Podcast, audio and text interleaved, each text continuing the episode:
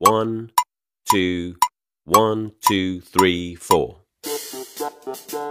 大社会，小新闻，新鲜事儿，天天说。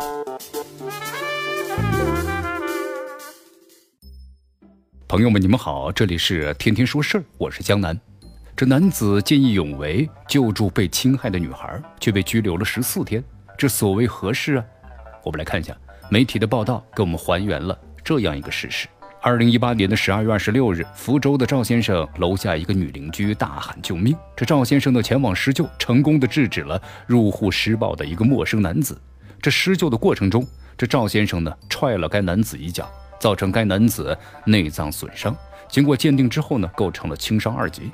由此，赵先生被认为是构成故意伤害，被刑拘十四天。赵先生咨询了律师，如果没被判定见义勇为，而被判定故意伤害的话，他将要赔偿呢二十万到六十万，还可能在监狱里度过四年的时间。这救人于危难之中，却把自己送进了看守所，这大抵呢是最滑稽的悲剧了。更加讽刺的是，当记者采访被赵先生踹了一脚、没有受到任何处罚的陌生人李某时，却正在那打麻将，让记者晚点来。所以网友们这才编起了段子：这强奸未遂打麻将，见义勇为十四天。这其中的不解和不平是显而易见的。咱们来看一下网友们的高赞留言啊！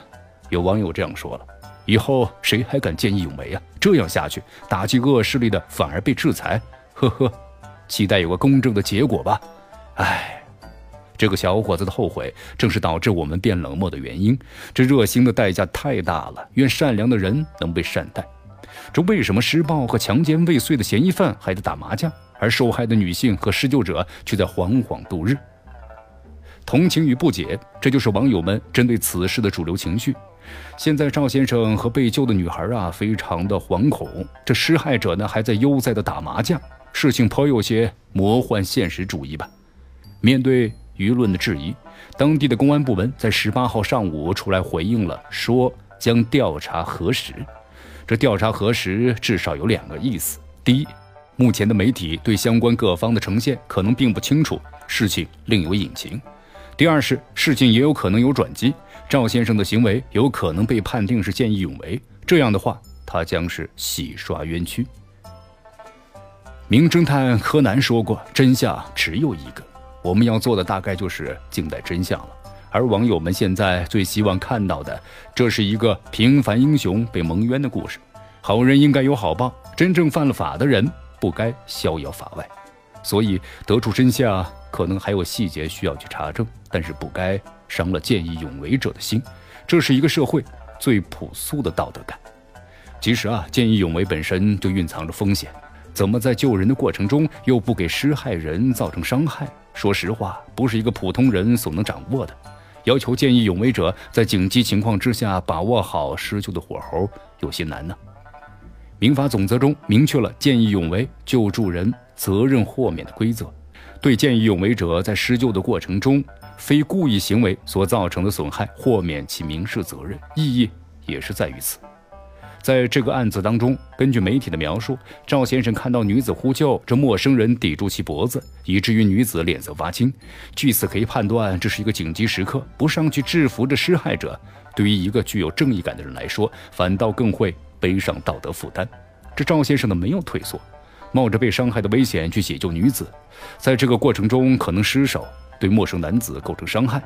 但在可能即将发生强奸行为的紧急时刻，他应当承担一些救助人的责任豁免权。咱们都不是法律专家，真相呢有待进一步的调查。但是我们都知道，见义勇为是需要勇气的，有时候这种勇气可能要冒着生命危险。